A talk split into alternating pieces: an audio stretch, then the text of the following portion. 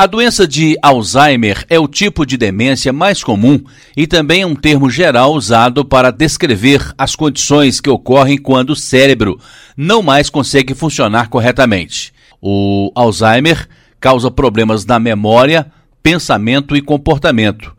Nos estágios iniciais, os sintomas de demência podem ser mínimos, mas pioram conforme a doença causa mais danos ao cérebro.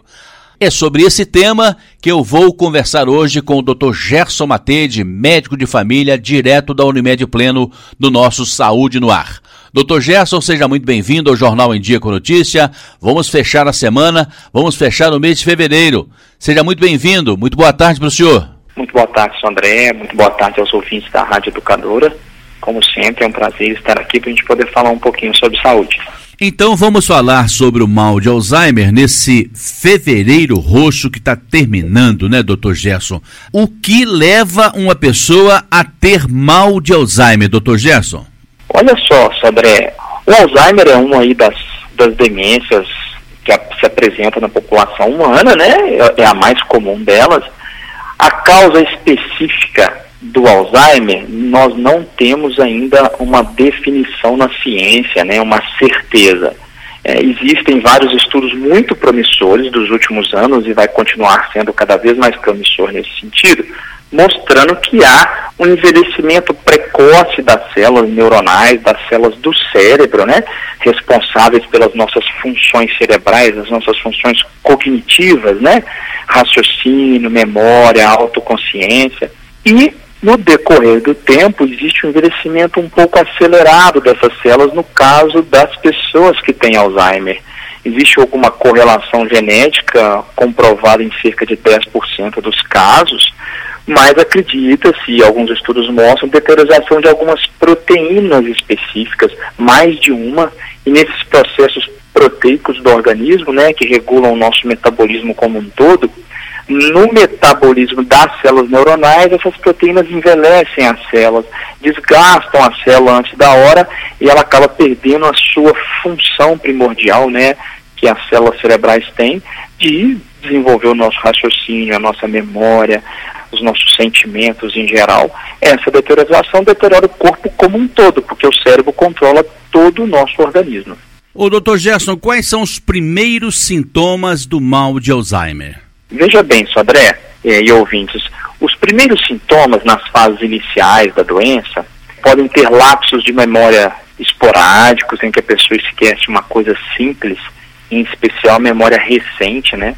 É, coisas dos últimos dias ou dos últimos momentos, e uma redução do cognitivo, do raciocínio, da concentração. A pessoa pode apresentar alterações comportamentais isso na fase inicial e, obviamente, vai se agravando no decorrer da doença. Mas os primeiros sintomas normalmente são esquecimentos breves de coisas simples e passageiras, é, mantendo sim a memória antiga, a lembrança dos parentes, das, dos familiares, do passado, onde estudou, o que formou, o que produziu. Então, no início da doença, a pessoa mantém uma vida muito normal ainda né, consegue realizar suas atividades da vida diária, mas com alguns momentos de esquecimento ou dificuldade de concentração ou de raciocínio lógico. Então, às vezes a pessoa quer refletir sobre algo e não consegue naquele momento, mas o cérebro vai retomando as funções na maior parte do tempo de forma mais normal. Então são detalhes e nuances que aparecem e que vão aumentando gradualmente. A ciência consegue explicar por que, que essa memória antiga ela fica mais ali à disposição do paciente do que aquilo que acontece de forma mais recente, doutor Gerson? Sobre, parcialmente sim. A memória é o conjunto de, de informações que nós vamos absorvendo e, a, e acumulando no decorrer da vida. Então, a memória que gera experiência, a memória que gera sabedoria, né? E vai fazendo com que a gente acumule sentimentos, seja prazerosos ou, ou desagradáveis. E quanto mais conexões entre as células neuronais, das bilhões de células neuronais que nós temos no cérebro, elas vão aumentando conexões quanto mais antigas forem as memórias, em especial memórias correlacionadas com a emoção e o sentimento. Então, coisas que causam emoção e sentimento, a área do cérebro da emoção, do sentimento, está muito ligada à área da memória. Então, ela manda conexões, por isso que coisas que nos emocionam nos fazem guardar com mais facilidade. E com o passar dos anos, aquela memória vai se solidificando, mais conexões neuronais são formadas. Coisas mais recentes ainda tem menos conexões entre as células neuronais. Então tem uma facilidade maior de um desgaste das células fazer com que a gente esqueça daquele evento mais recente. Está aí então a explicação por que uma pessoa com Alzheimer pergunta a mesma coisa quase toda hora, né? De fato, né, uma analogia simplista, né, desse cérebro que está se deteriorando tem algumas semelhanças com o cérebro da criança que está em formação. Então a criança vai guardando alguns pontos novos aos poucos, vai sedimentando informações, mas a criança às vezes esquece de uma coisa que ela estava concentrada para fazer, e às vezes o pai pediu, vai ali, busca tal coisa para mim. No meio do caminho ela se distrai, interte com outra coisa, com outra brincadeira e esquece daquela coisa imediata. Por quê? Porque o cérebro dela está desenvolvendo novas conexões. No caso do Alzheimer é o contrário, né? Da demência em geral, ele está perdendo as conexões aos poucos e aí tem uma dificuldade com as coisas mais recentes. Eu estou conversando por telefone com o médico de família, Dr. Gerson Matede, direto da Unimed Pleno, com o nosso Saúde no Ar desse sábado. Doutor Gerson, qual é a idade que começa o mal de Alzheimer? Sodré, em média, após os 60 anos. Inclusive, dentre os critérios para o diagnóstico do Alzheimer, é exatamente esse início dos 60 aos 90 anos. Acontece, o Alzheimer precoce ele pode ocorrer a partir dos 40 anos, mas é muito raro, né? Ainda é objeto de estudo né, dentro da medicina do porquê desses casos mas na imensa maioria dos casos é a partir dos 60 anos. É uma doença da longevidade que a gente tem alcançado nos últimos anos. Nós estamos mais longevos. Então a senilidade vai se apresentando, nós, seres humanos, vamos desenvolvendo doenças correlacionadas ao envelhecimento. A doença cardiovascular, né, que é a principal causa de morte do ser humano, os tumores e doenças cancerígenas e as demências em geral inclusive o Alzheimer. E a imensa maioria das demências, Sodré, tem a ver com o desenvolver da idade, né? O Alzheimer está aí responsável por em torno de 55% dos casos de demência, em especial nos idosos mesmo, mas nós temos outras causas. A doença vascular associada ao acidente vascular cerebral, a doença cardiovascular, um AVC, um derrame prévio, seja de um tamanho maior, um infarto cerebral único e estratégico ali, que teve um problema numa determinada parte, região do cérebro, responsável por uma função específica, ou microinfartos múltiplos, né, a demência multiinfartos, que vai gerando aí a demência vascular progressiva, que também é comum na população. Existe a demência pela doença dos corpos de Levy, que são alterações celulares específicas chamadas de corpos de Levy, que se acumulam e vão gerando uma demência degenerativa e progressiva. E aí vai teria né, uma pessoa com caso de hidrocefalia de pressão normal, é um caso de demência mais rara. Existem outras demências em geral, a demência associada ao mal de Parkinson, né, que é uma doença neurológica degenerativa também, mas o Alzheimer de fato é a mais presente, a mais importante na população pela sua predominância, né, pelo o volume de casos que, que ocorrem, né, são uma quantidade significativa. A OMS acredita-se que menos 35 a 37 milhões de pessoas em todo o mundo, né, é, sofrem do mal de Alzheimer, isso em, em estatísticas até 2019, e acredita-se que até 2030 esse número vai dobrar, né, a população está envelhecendo, né. já a Associação Brasileira de Alzheimer, a ABRAS, ela estima que pelo menos 1,2 milhões de brasileiros já sofram esses efeitos dessa neurodegeneração do Alzheimer, né, já está presente aí na, na sociedade como um todo. É mais comum nos homens ou nas mulheres?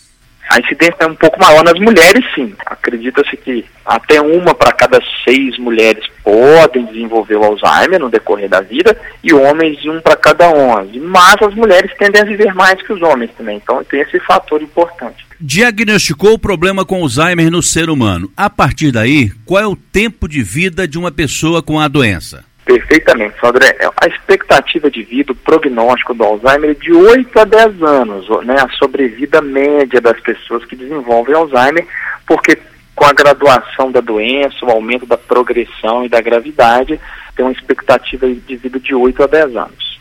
Então, o mais comum é a pessoa a partir de 60, 65 anos. Antes disso, são casos raros, então. Isso, são casos mais raros. Isso tem sido percebido desde 1906, quando se descobriu o Alzheimer, né? Tem se mostrado essa manifestação mais comum a partir de 60 anos. E quais são os estágios da doença, hein, doutor? Veja bem, Sodré, assim como no fevereiro roxo a gente fala do lúpus, da fibromialgia, o Alzheimer é uma doença também que não tem cura e ela vai apresentando estágios evolutivos de acordo com a graduação da deteriorização do cognitivo. Então a gente tem um, um estado ali pré-demência que ainda se manifesta poucas coisas, depois tem um estado leve em que começa com essa perda de memória mais frequente, com esquecimentos específicos mais recentes, dificuldades do raciocínio, mas que responde bem aos medicamentos, daí a importância do diagnóstico ser precoce, a observação do, da família, né, das mudanças comportamentais daquele indivíduo, a pessoa vai evoluindo para uma graduação moderada, que é o segundo estágio, em que aparecem mais alterações neuropsiquiátricas, então aumenta a incidência da depressão, do isolamento social, da anedonia, perda de interesse em coisas prazerosas que o paciente tinha, que gostava de fazer, então ele vai evoluindo para essa perda de prazer em algumas coisas, e o estágio grave em que a função cognitiva está muito deteriorada, começa a ter dificuldade de reconhecer os familiares, dificuldade de realizar tarefas simples do dia a dia e começa a precisar de auxílio. Já na fase moderada é comum precisar do auxílio para as funções fisiológicas, ir ao banheiro, tomar banho, cuidar do próprio dinheiro. E na fase mais avançada necessita de cuidar do tempo inteiro e às vezes até com as limitações motoras que vão se apresentando. Com a deteriorização cerebral, além da perda cognitiva, da memória, do raciocínio e as alterações sentimentais e comportamentais, começa a ter a deterioração motora, dificuldade na mobilidade do indivíduo. Ele começa a ter dificuldade de se movimentar, redução de força muscular e às vezes se torna um paciente até acamado, certo? E a fase mais terminal, né, a fase grave para terminal, quando começa a ter dificuldade na deglutição, na alimentação, em coisas mais vitais. É o cérebro que comanda tudo, né? Exatamente, Sodré. É só imaginar que esse cérebro responsável por todo o comando do organismo está perdendo a sua função, está se deteriorando, está envelhecendo, perdendo a capacidade dele de raciocinar, de refletir, de calcular, de memorizar, no decorrer do tempo, de mobilizar, de, de enviar mensagens motoras, seja para o músculo esquelético, para a movimentação, seja até para a musculatura do organismo responsável por, por engolir. Ainda mantém muito o tronco cerebral, que é responsável pela respiração, pelo batimento cardíaco, pelas funções vitais primitivas. O tronco cerebral se mantém ainda é, bem estável no decorrer da evolução da doença de Alzheimer, né? A partir do momento que o Alzheimer vai avançando, doutor, isso traduzindo, são células que células importantes que vão morrendo, né? Exatamente, as células neuronais que infelizmente não se regeneram, elas não têm capacidade regenerativa. Uma célula neuronal que se perde, ela não tem muita capacidade de se recuperar. Então aquela função que vai sendo perdida tem dificuldades para recuperar. Quando você tem a função perdida por um AVC de uma parte específica, outras partes do cérebro podem tentando tomar aquela função e compensando, por isso que a fisioterapia, a abordagem multidisciplinar, que é o que a gente procura fazer como um todo num paciente que tenha lesões neuronais, né? É o que a gente procura fazer com a nossa equipe multidisciplinar aqui no Unimed Pleno, para estimular aquele organismo a recuperar aquela função perdida através de outras partes do cérebro. No caso do Alzheimer, há uma perda global dessa função. Então tem, não tem outras áreas do cérebro passíveis de recuperar. Na verdade, a ideia é retardar ao máximo essa evolução com a estimulação neurológica durante toda a vida e inclusive após o diagnóstico do Alzheimer. Doutor Gerson, eu já ouvi, por exemplo, o seguinte: ah, se eu tiver o hábito da leitura, eu posso evitar o Alzheimer. Isso tem alguma comprovação científica? Não só em relação à leitura, mas como existem outras coisas que mostram uma redução da incidência de Alzheimer na população que pratica a leitura e o esforço cerebral como um todo. O cérebro, de certa forma, parece com o músculo, né? Quanto mais você o estimula, mais ele desenvolve. Então, a leitura, o raciocínio cognitivo, o aprendizado em relação à música, o aprendizado em relação a instrumentos, em relação a novas línguas, aprender novos idiomas, coisas que estimulam o cérebro, aumentam conexões neuronais e cerebrais. Isso atrasa a deterioração. Estou mantendo mais saudável aquele cérebro. Assim como o exercício físico, que a gente sabe que protege o corpo como um todo, né? Então protege o músculo, protege o coração, protege o cérebro. A redução de peso, sobrepeso é um fator de risco para Alzheimer. Então as pessoas que vão perdendo peso e mantendo o peso adequado diminui a incidência de Alzheimer. O controle de doenças crônicas, a hipertensão, o diabetes, o hipotiroidismo, quando eu vou controlando as doenças crônicas, eu diminuo a incidência do Alzheimer ou vou atrasar o aparecimento dele. Então faz total sentido sim estimular não só a leitura, como qualquer nuance do raciocínio cognitivo humano. A cultura, o lazer, a produção artística e a leitura, tudo isso tende a desenvolver mais o cérebro. É uma das coisas que mais nos, diferencia dos outros animais, é essa nossa autopercepção da vida, da produção artística, da existência, a nossa reflexão sobre a nossa própria existência. Isso tem muito a ver com a condição humana que nos faz diferente dos outros animais. Os ouvintes sabem que eu sou de origem muito simples. E a minha avó dizia o seguinte: Fulano de Tal, Fulano de Tal já está caduca, já está caducando. Seria uma percepção do Alzheimer naquela época, naquele vizinho, naquela vizinha, doutor? Sim, Sodré, perfeitamente. Ou do Alzheimer ou de alguma outra demência que estava se apresentando, de alguma outra causa de deterioração daquele indivíduo, né? No decorrer da senilidade, ou uma demência pré-frontal que atinge o lobo frontal e o lobo parietal, né? em que a pessoa vai desenvolvendo características mais específicas, mas poderia ser o Alzheimer sim. O que inclusive a gente usa no diagnóstico do Alzheimer é exatamente um diagnóstico clínico e diferencial. Às vezes vai ser necessário uma tomografia ou uma ressonância para avaliar se não tem lesões específicas cerebrais. Às vezes vai ser necessário abordagem um hemograma para ver se não é um idoso com anemia. A vitamina B12, uma hipovitaminose B12 no idoso pode dar alterações cognitivas. Alterações da tireoide, o hipotiroidismo mais grave no idoso causa consequências mais importantes do que na pessoa mais jovem. É, um distúrbio hidroeletrolítico, né, uma alteração de sódio, de potássio no idoso pode gerar consequências mais graves. Aí, à medida que a gente vai vendo que esse idoso não tem outros quadros clínicos, que justifiquem aquela demência, vai se encaminhando para o diagnóstico do Alzheimer. A medicina, a ciência, não sabe muito sobre a origem do Alzheimer, não, né?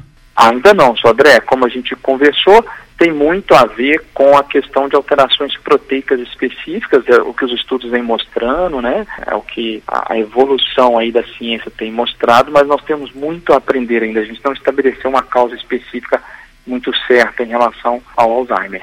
Naturalmente, quando a pessoa tem a doença e vai ao médico, ela volta para casa com a receita, passa na farmácia. Esses medicamentos ajudam na qualidade de vida? Ajudam muito, Sodré, em especial, né, são, os medicamentos são os inibidores da acetilcolinesterase, são a principal linha de tratamento para a doença de Alzheimer. É um tratamento de mais curto prazo, né, eles têm mostrado uma grande melhoria da cognição e, e dos outros sintomas do Alzheimer, principalmente no caso leve e moderado. Já nos casos mais graves, infelizmente não tem muita resposta. Então a gente tenta ao máximo não atrasar o tratamento para ganhar esse benefício inicial. São quatro medicamentos mais comumente usados, né, e vários estudos mostram pouca diferença de, de resposta entre eles, mas tem diferença de sintomas, de efeitos colaterais, de náusea, de desconforto, por isso que é, gradualmente a gente vai entrando com a medicação. E além disso, Sodré, as medidas de orientação, né, as medidas comportamentais como um todo, a orientação da família, né, a gente orienta às vezes uma pulseira, um colar com endereço, com dados de identificação daquela pessoa porque está com a memória prejudicada, né? Para o paciente não perder a noção de onde ele mora, né? E não se esquecer ou alguém poder ajudar. Estabelecer rotinas diárias que possam ajudar o paciente como a, a cumprir essas rotinas principalmente orientações mais simples, né? Escrever certas coisas como apague a luz, feche a torneira, desliga a televisão, orientar os cômodos da casa, né? Se o paciente tem leitura, escrever sala, cozinha, banheiro, se não tem, desenhar, né? É, sempre encorajando a independência ao máximo, né? Vestir, ir ao banheiro, tomar banho, alimentação, para que a pessoa mantenha o máximo da independência por mais tempo possível, mais tempo possível. Atos simples, como tirar os sapatos, tire a roupa, ou vista a calça, entre no chuveiro, são coisas simples que vão ajudando a pessoa a manter ali uma independência diante dessa dificuldade apresentada para a família. Tentar retirar o álcool, o cigarro, porque eles agravam o desgaste mental, manter o convívio social e familiar daquele doente, né, para que ele continue tendo contato com os familiares e, e, se sentindo bem, satisfazendo, perguntando o que ele quer alimentar, né, e no decorrer da evolução progressiva, às vezes vai ser necessário uma ajuda profissional, né, e, e dividir o desgaste desse cuidado, né, o desgaste do, do próprio paciente e da sua família. E às vezes um cuidado de um, um profissional pode ajudar muito, um cuidador que tem uma condição de se desgastar menos diante daquele cuidado, porque o familiar às vezes ele pode sofrer mais com o cuidado pelas questões emotivas, né, pela a correlação emotiva de convivência de anos de parentesco. Então, às vezes, um profissional que possa ajudar o cuidado noturno ou mesmo no decorrer do dia para diminuir essa sobrecarga da família, né? A divisão de tarefas entre os, os, membros que podem ajudar os filhos ou irmãos. E, além disso, lembrar que, né, se é uma doença do idoso, pode ser que aquele doente da nossa família que está com Alzheimer foi alguém que cuidou da gente na infância que teve o carinho em relação a nós, né? No nosso ensinamento, no nosso aprendizado, no nosso cuidado, trocou a nossa fralda, nos deu de alimentar, nos acalantou, nos fez dormir, nos colocou no colo. Pode ser um momento primoroso para retribuir isso. Por mais cansativo e desgastante que seja, pode ser proveitoso sim para retribuir isso, pode ser bem gratificante. É a contrapartida. Mas o senhor falou na pulseira, quem é o médico aqui é o Dr. Gerson, mas uma dieta rica em peixes, azeite de oliva, vegetais, castanhas, frutas vermelhas, pode, quem sabe, substituir esta pulseira, né, doutor? É, pode sim, exatamente. A prevenção do, do Alzheimer se dá no decorrer da vida, né? É, a gente vai prevenindo durante a, a, nossa vida com alimentação saudável, você citou alimentos sim, que são ricos em componentes que favorecem o cérebro, favorecem a função cerebral. Então manter sim. E, e, é uma dieta que favorece também a manutenção do peso adequado. Né? Então são sim estratégias, você está correto na sua colocação, que a gente vai ou prevenindo o Alzheimer ou retardando. Quanto maior a idade, maior a incidência, né? Ele é muito mais alto, por exemplo, acima dos 85 anos, mas pode iniciar um pouco mais cedo. E hoje a gente pensar a qualidade de vida que uma pessoa de 65 aos 80 anos tem, pode ser uma qualidade de vida excelente, né? O casal que viaja, a pessoa que viaja sozinha com 65, 80 anos, nessa faixa etária, e que perderia todo esse tempo primoroso de qualidade de vida depois de tantos anos de trabalho, né, e no momento de usufruir aí a merecida aposentadoria, essa pessoa perderia essa capacidade pela doença. Então a gente tem que retardar isso ao máximo. Dr. Gerson Matede, direto da Unimed Pleno com o nosso Saúde no ar desse sábado, você pode ter uma consulta, encontrar o Dr. Gerson Matede no Solar 13 de Maio, aqui na rua 13 de Maio, no sexto andar. Doutor Gerson Matende, muito obrigado pela sua presença, pela sua participação conosco aqui. Um ótimo final de semana e nosso encontro fica marcado aqui para sábado que vem. Muito obrigado aos ouvintes, mais uma vez pela companhia. Obrigado a você, Sodré, pela oportunidade. E vamos nos encontrar novamente. Espero que de alguma forma a gente tenha esclarecido alguns pontos e ajudado as pessoas a lidar aí com essa questão do Alzheimer das demências em geral, com seus momentos de dificuldade de perda de memória, de agressividade, de alterações comportamentais, que de alguma forma a gente possa ter ajudado as famílias a enfrentar esse problema tão prevalente. Muito obrigado, então, bom final de semana, doutor. Bom final de semana, Sodré.